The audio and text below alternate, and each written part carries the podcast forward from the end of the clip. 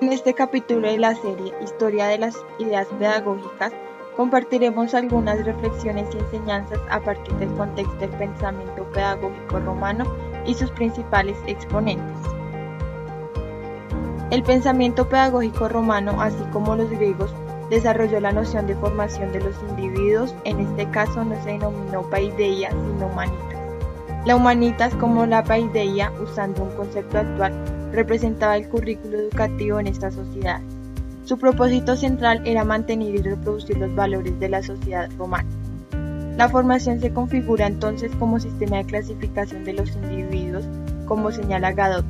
Los esclavos, sin ninguna instrucción y aún más numerosos que en Grecia, eran tratados como objetos. Sobre ellos recaía toda la producción material de la existencia de las élites. La sociedad estaba compuesta por grandes propietarios los patricios que monopolizaban el poder y por plebeyos pequeños propietarios que, a pesar de ser libres, al contrario de los esclavos, eran excluidos del poder. A través de los principios de la humanita se estableció un sistema de formación distribuido en tres grados de enseñanza. Las escuelas de Ludi Magister, que impartían la educación elemental. Las escuelas de lo gramático, que correspondían a los que se denomina enseñanza secundaria los establecimientos de educación superior que iniciaban con la retórica y seguidos de la enseñanza del derecho y la filosofía se constituyen en una especie de universidad. Para el caso que venimos analizando, en la escuela romana se impartía un método de enseñanza basado principalmente en la memorización del fragmento, la traducción del verso en prosa, expresión de una misma idea, análisis de las palabras y composición literaria. En Roma, como las demás sociedades del mundo, existieron pensadores de la educación y la enseñanza. Entre ellos se destacan las ideas de Marco Tulio Cicerón, proclamado como padre de la práctica.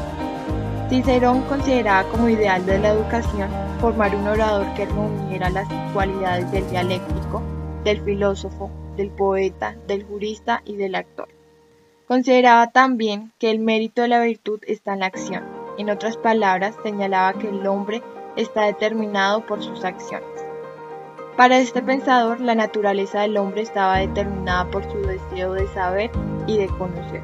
Su capacidad de racionalización lo conducía a una búsqueda incesante de la verdad.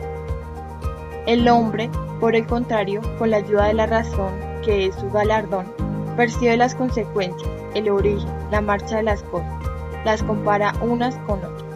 Vincula y une el futuro con el pasado, abarca de un vistazo todo el curso de su vida y provee lo necesario para iniciar una profesión. También se destacó el educador Marco Fabio Quintilian, que pone el peso principal de la enseñanza en el contenido del discurso. El estudio debía darse en un espacio de alegría. La enseñanza de la lectura y de la escritura era ofrecida por el udimallista, maestro del juguete. Con Quintiliano se establece la idea de la memoria como sinónimo de inteligencia. Séneca insistía en la educación para la vida y la individualidad.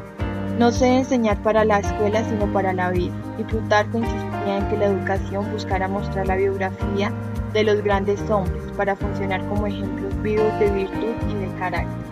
En definitiva, el pensamiento pedagógico romano estableció como uno de los objetivos de la educación la formación del carácter de los estudiantes.